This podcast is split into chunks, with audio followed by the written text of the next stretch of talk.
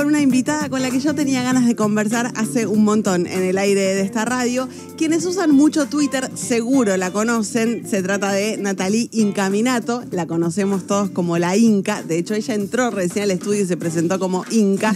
La Inca es doctora en letras, es docente y es autora de un libro muy divertido que les recomiendo que se llama Peronismo para la Juventud. Bienvenida, ¿cómo estás? Gracias, gracias. Muy contenta por estar, por estar con ustedes. Bueno, qué linda. A nosotros nos gusta. Sabes que veníamos eh, conversando en los últimos días de, charlar con vos al aire porque surgió una discusión en redes sociales a partir sobre todo de eh, la nota en Anfibia con Jonathan Morel, el, el líder de Revolución Federal, pero de las varias entrevistas que estuvo dando este chico. De hecho, nosotros lo entrevistamos en este programa, yo también lo entrevisté en IPE, eh, sobre darles visibilidad o no, de qué manera contar este fenómeno. Eh, y vos tenés una posición tomada muy categórica. Categórica al respecto. que debo decir igual después la morigeré. Porque viste que Twitter es dardos y sentencias, uno, y además era eran momentos, también ahí me parece que se juega desde donde uno habla, digo, si uno tiene un vínculo afectivo y político con el kirchnerismo, bueno, también a veces surge un poco esa cosa de, y, en emoción violenta, plantear una postura que es muy categórica y que después uno cuando empieza a pensar y a leer, dice, bueno, vamos a pensarlo un poco más porque por ahí es más complejo. Siempre es más complejo. Empecemos contando eh, por qué vos eh, consideras, o corregime si yo me equivoco, vos consideras que no hay que darles visibilidad, eh, no hay que entrevistarlos, no hay que hacer crónicas sobre ellos. Hablando de revolución, de estos grupos nazis directamente. ¿Por qué? Bueno, em, en principio me parece que hay una cuestión que tiene que ver con la legitimación, que esto, esto, se presta a confusión, ¿no? Porque justamente uno diría, bueno, el periodismo sí o sí legitima, si vos haces una pregunta o una entrevista crítica, no estás legitimando. Yo ahí con legitimación me refería más bien al efecto del propio medio, ¿no? Como el medio es el mensaje, no tanto como al objetivo o a la voluntad del entrevistador, sino qué efecto genera que una persona o un grupo de personas que tienen un grupo de odio en internet, digo grupo de odio no porque sea gente altisonante, porque sea, no sé, Fernando Iglesias, no, no, me refiero a bala a los kirchneristas, guillotinas, ¿no? Ese tipo de interpelaciones y de discurso que explica que haya un grupo de, esa configuración que termine en un acto violento. O sea, se vincula, no digo que explica solamente, pero se vincula. Entonces, en, la discusión global de estos grupos se considera que difuminar su mensaje y darles esta visibilidad en otros medios tiene esos efectos legitimadores. Reitero, no porque sea ni la voluntad del entrevistador ni nada, sino porque además es un objetivo de estos grupos. Estos, cuando, cuando Morel dice la guillotina era para abrir un debate, nos está diciendo cuál es su estrategia. Y esto es algo que está pensado, digo, el libertarianismo ha construido, y esto ya desde Estados Unidos hace muchos años, ha construido este modo que lo llaman la política de la ira o el enojo. Bueno, mi ley, ¿no? Es eh, gritar, decir algo del, del estilo zurdos tiemblen, etcétera, y después ser invitados y ahí plantear otra cara en donde en, realidad, estamos planteando. Y el problema es que a veces eso eh, oculta que estas personas están en realidad subjetivándose política, políticamente a partir de bala a los kirchneristas. Igual después hay una, esto que decía de es más complejo. Uno dice, bueno, pero vos necesitas también conocer cómo piensan estos grupos, qué están pensando, porque también estamos hablando de una investigación en el medio, digamos, ahí hay una, un deseo periodístico y una mm, posible llegada a una verdad que también es valiosa. Ahí es un problema, ¿no? ¿Qué hacemos? No los miramos a riesgo de que sigan creciendo y que ni siquiera conozcamos qué piensan.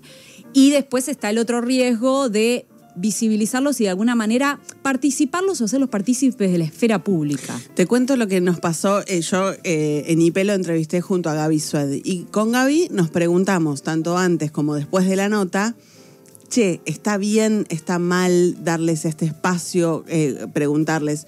Lo que nos respondimos es, ¿están teniendo este mismo espacio de manera más acrítica en medios que encima se ven más que IP?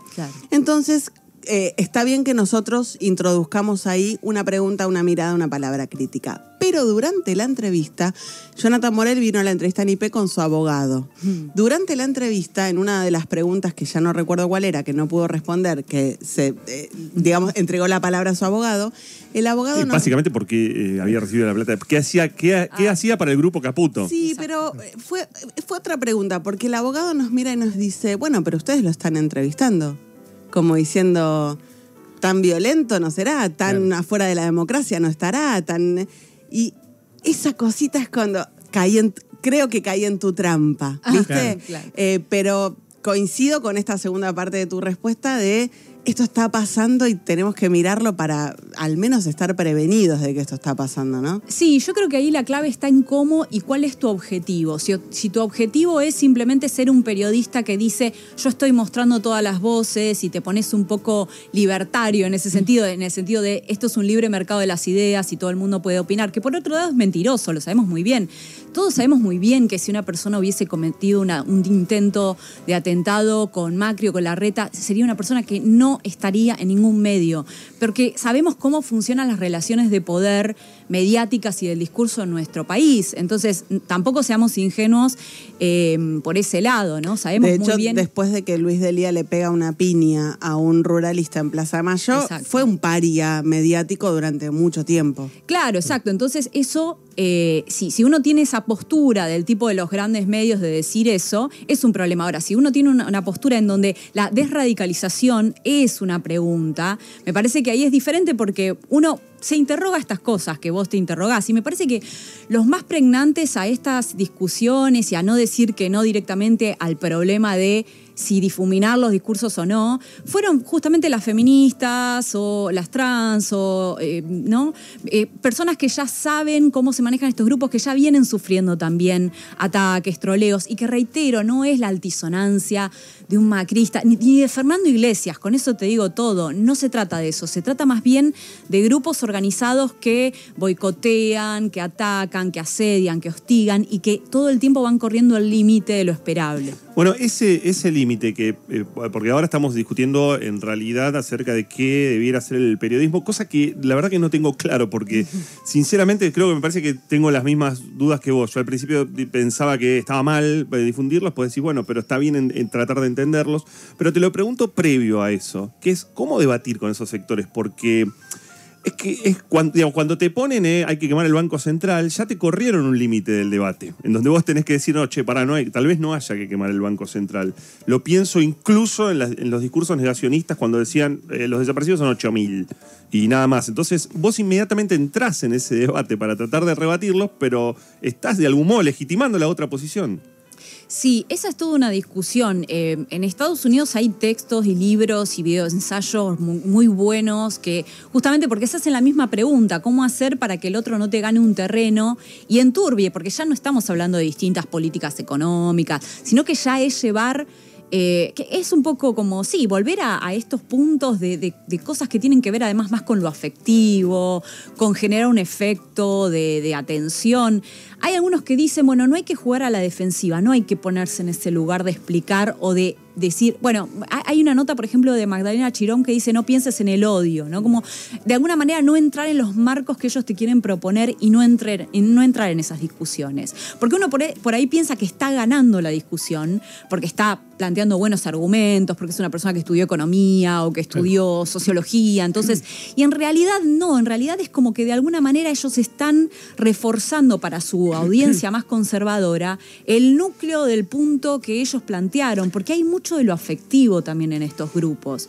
Digo, no son grupos que necesariamente estén en el libertarianismo por cuestiones racionales, que es algo totalmente posible. Digo, el libertarianismo, los autores neoliberales, etcétera, son autores que han ganado premios Nobel, digamos, no es una escuela económica que acá estamos hablando de otra cosa, que es mucho más afectiva, entonces me parece que parte también de tratar de convencer es entrar por ese lado también más afectivo, entender que muchas personas que están en estos grupos buscan ser queridos, como todos, ¿no? Las redes nada más que entraron en un lugar que por ahí es un poco complicado, eh, y por ahí no perder tanto tiempo en ello, sino quizás también perder más tiempo, a mí me preocupó más quienes no eh, tomaron dimensión de la gravedad de la, de la cuestión y lo tomaron como algo más partidario, como algo más que le afectaba a los kirchneristas. Me parece que ahí hay un terreno mucho más rico, decir, mira, acá estamos hablando de grupos que también son transfóbicos, también son homofóbicos, también Claro. están en contra del feminismo. Sí, o son Eh, eh, antisemitas, nazis. Exacto, que son antisemitas, nazis, o, que, eh, o que este intento de magnicidio rompe las reglas de convivencia democrática que a todos nos deberían interesar, más allá si nos gusta o no nos gusta.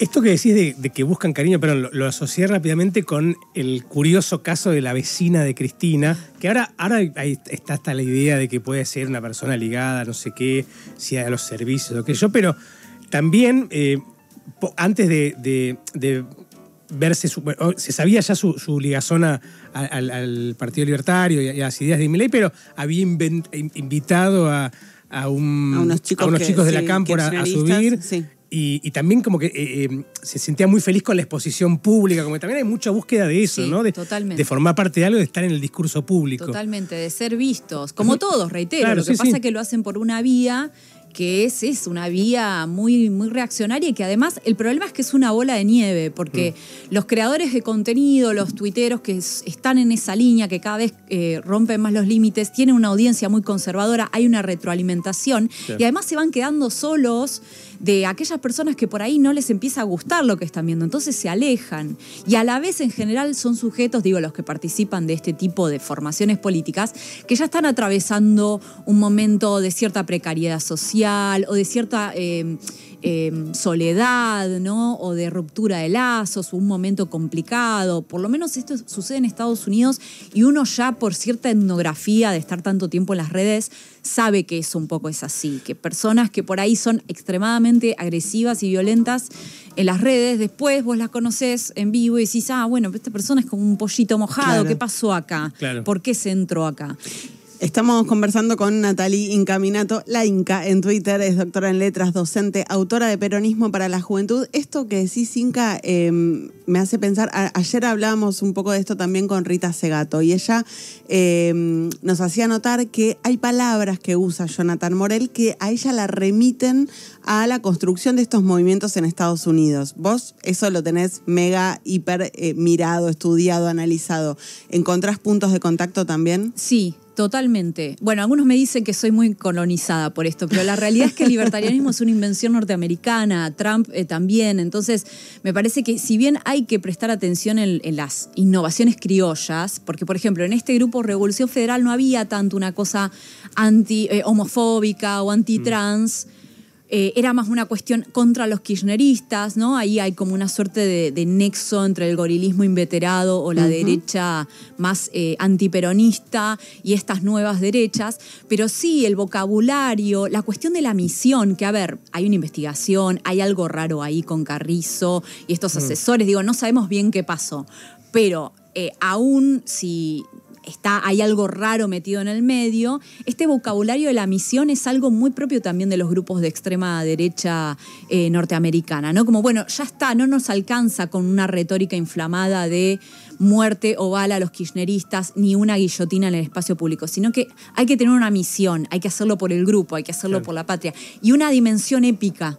Fíjate cómo aparece esta idea de San Martín y baja los impuestos, incluso en la, en la, reacción de muchos libertarios después del hecho, ¿no? No solamente de los perpetradores, sino de gente y mucha que en las redes estaba diciendo, che, qué lástima. Qué ¿no? lástima que el hay tiro no una salió. Claro, ahí hay una dimensión de épica, de misión, eh, y también una, porque también se entra, mm, yo vi muchas lecturas bien intencionadas que empezaron a decir, bueno, la polarización, los dos bandos. Para mí es un problema entrar ahí, porque no es, es no entender la especificidad de este tipo de radicalización. Yo cuando hablo de retórica inflamada no hablo, reitero, ni de Fernando Iglesias. Estoy hablando de un tipo de retórica que no va en contra ni de un ideario o de creencias, sino en contra de personas y de grupos. Es vale a los kirchneristas. No, me parece horrible la política del kirchnerismo, hicieron un desastre con el país. Es diferente la cuestión y es diferente también el modus operandi, cómo trolean, cómo hostigan, cómo van a canales de creadores de contenido y mandan bots. Eh, bueno, Ofelia Fernández fue un gran caso Sí. de, de los ataques, ¿no? Sí. No solamente fue amenazarla, amenazarla con violaciones, sino sacarle fotos cuando estaba de repente comiendo en un bodegón. Eh, y eso medio que se naturalizó, ¿no? Eh, entonces me parece que eh, tiene esos Lo funcionamientos. llamativo de estos grupos, porque eh, ahora que decís lo de Ofelia, también me acuerdo que Revolución Federal lo escrachó a Rodrigo de Loredo, que es diputado del PRO.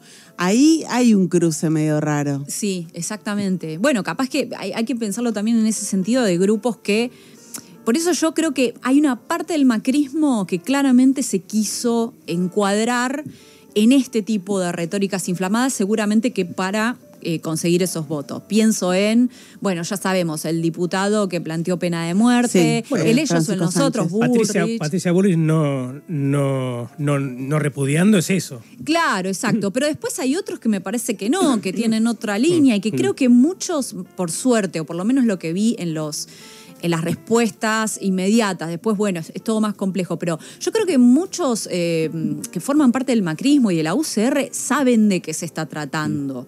Porque son cosas que además son a nivel global, no son cosas locales. Es una expresión de algo que a nivel global ya incluso en Estados Unidos se considera terrorismo. Le dicen terrorismo estocástico, que es bueno. Claro. Bueno, eh, Pichetto una mismo, que, está en contra de los africanos, Los de los mapuches. de los Sí, curitas sí, sí. villeros, incluso de los montoneros que están volviendo, pero no de, Ahora, no eh, de esta gente. Esta gente no, también, ahí puso un límite. Sí, puso un límite, pero hic- hicieron esta mm, eh, como esta operación de decir, bueno, pero del otro lado también, los mapuches.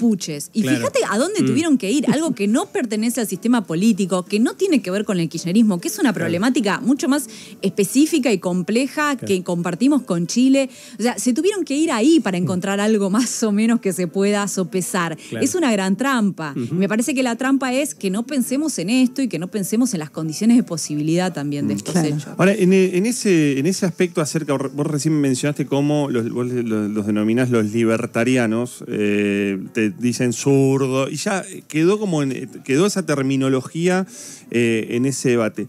¿No hay algo también para revisar, por ejemplo, cuando eh, desde el peronismo te dicen trosco porque eh, corres por izquierda, pero planteas, digo, diputados de la izquierda que no acompañan proyectos del oficialismo, son acusados de trosco, de ser funcionales a la derecha. ¿No hay algo también ahí para, para plantearse? Yo creo que hay que pensar hasta qué punto son como las lógicas propias de los debates políticos eh, y hasta qué punto ya es un macarteo. Yo lo que debo decir y reconocerlo desde mi ínfimo lugar, digo, no formo parte del, del gobierno, pero debo reconocer que esta radicalización por, por derecha también tiene su pata peronista. A mí nunca me pasó de ver eh, usuarios peronistas muy antifeministas con, con avatares de López Rega, etcétera. Eso sucede.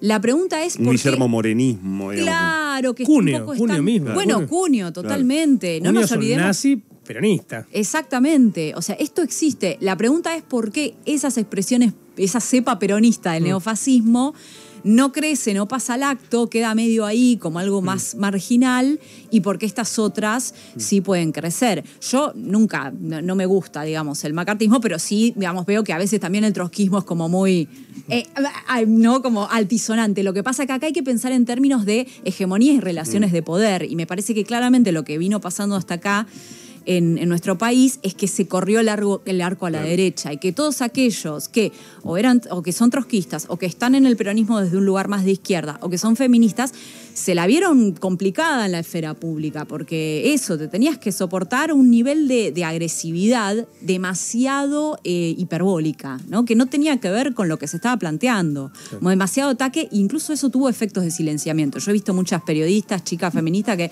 se ponían candado o se iban eh, y eso es, es un problema también, porque yo de ninguna manera nunca planteé en términos de regulación del Estado. Sé que algunos eh, kirchneristas Claro. sí, pero no es mi caso. Yo creo que es simplemente una discusión que nos tenemos que dar para pensar cómo queremos convivir. Pero al revés, lo que, lo que creo que a lo mejor nos enseña el, el fenómeno en Estados Unidos, sobre todo el fenómeno Q, Sí. es tal vez no silenciar, pero el guarda con apoyarse en ese discurso. Que yo creo que, que Q pasa al acto, digamos, toda la cosa de, de, Q, de Q y de, y de la locura de, de- de la invasión al Capitolio, pasa al acto cuando Trump, viendo que pierde las elecciones, empieza a coquetear más abiertamente con, con, ese, con, ese, con, con ese mundo. Y lo empieza a, eh, eso, a, a agitar y pasa al acto ferozmente, ¿no? No ya como un loco o un, o un- un lobo suelto, sino como un grupo, una, Un ma- grupo, sí. una masa de Que gente. toma el Capitolio. Sí, es- de hecho, fíjate que en Estados Unidos lo que siguen discutiendo ahora es el deplatforming, que es, bueno, lo sacaron a, a A Trump Trump, de de, Twitter. Twitter. ¿Qué efectos tuvo eso? Y bueno, todo es complejo, nunca hay una... Porque vos tranquilamente puedes sacarlo y sigue teniendo sus adeptos Claro. y ni siquiera podés ver qué y están sigue exi- pensando. existiendo 4chan y 8chan Exacto. y es como que Sí. aunque los corras de este lugar van a seguir existiendo y van a seguir estando en Sí, otro es lado. verdad que tuvo un efecto de, incluso se morigeraron un poco su agresividad, tuvo un efecto, está estudiado que eso tuvo un efecto, pero tampoco, a ver, tampoco nos puede parecer muy agradable que esa decisión la tome Twitter, ¿no? Claro, Y claro. que no la tomemos todos como comunidad, decir, bueno, eh, un poco lo que dice Sisek, ¿no? Volver a cierto dogmatismo en el sentido de, si alguien dice algo de este tenor, quemar el Banco Central, eh, muerte a los kirchneristas, eh, tiemblen zurdos, apartarlo, no vas a dejar, Claro. eh, no vas a lograr que no exista más, pero podés como dejarlo en un lugar de expresión minoritaria y que no le estemos dando realmente ni legitimidad ni decir, no, pero quizás detrás de esta ira hay algo real, que es Claro. el enojo por la crisis y el capitalismo. Sí, desde ya, pero hay salidas democráticas y más Claro. emancipadoras que eh, gritar que un grupo tiene que desaparecer para que las cosas se resuelvan. Sí, Porque de- además sabemos que no va a pasar. Claro. Es En muy vez de pedir simplona. más Estado, quizá pedir más sociedad, ¿no? Más, como más, más hacernos cargo con Sí, nosotros, ¿no? Totalmente. E- Esa, por lo menos eso es lo que yo quise decir, que por ahí algunos, cuando uno dice y no explica bien, dice, no, quiere prohibir que se habla del tema. No, no quiero prohibir nada. Yo además no puedo prohibir nada, pero nada. Solo tengo- soy una tuitera. Sí, soy solo una tuitera y una bastante vagoneta. Imagínense que me dediqué a Es la demasiado literatura. laburo prohibir. Es demasiado laburo. Es una persona que se dedica a la literatura, es una persona que no puede gestionar, pero nada. Sí, que nos que interroguemos y que hablemos sobre el tema. Me Fíjense que lo quieren, lo quieren censurar a, a Nick y es peor, cada vez peor, cada, cada cada vez vez peor. No, aparte, le Cada- tapan la boca, Nick, que puede seguir dibujando. Es un problema. Cada vez eso. peor, cada vez peor. Muchísimas gracias, Natalie. Gracias a ustedes. Interesantísimo. Estaban escuchando a Natalie Incaminato, la Inca, en Twitter. Es doctora en letras, es docente, es autora de Peronismo para la Juventud y estuvo acá en Pasaron Cosas.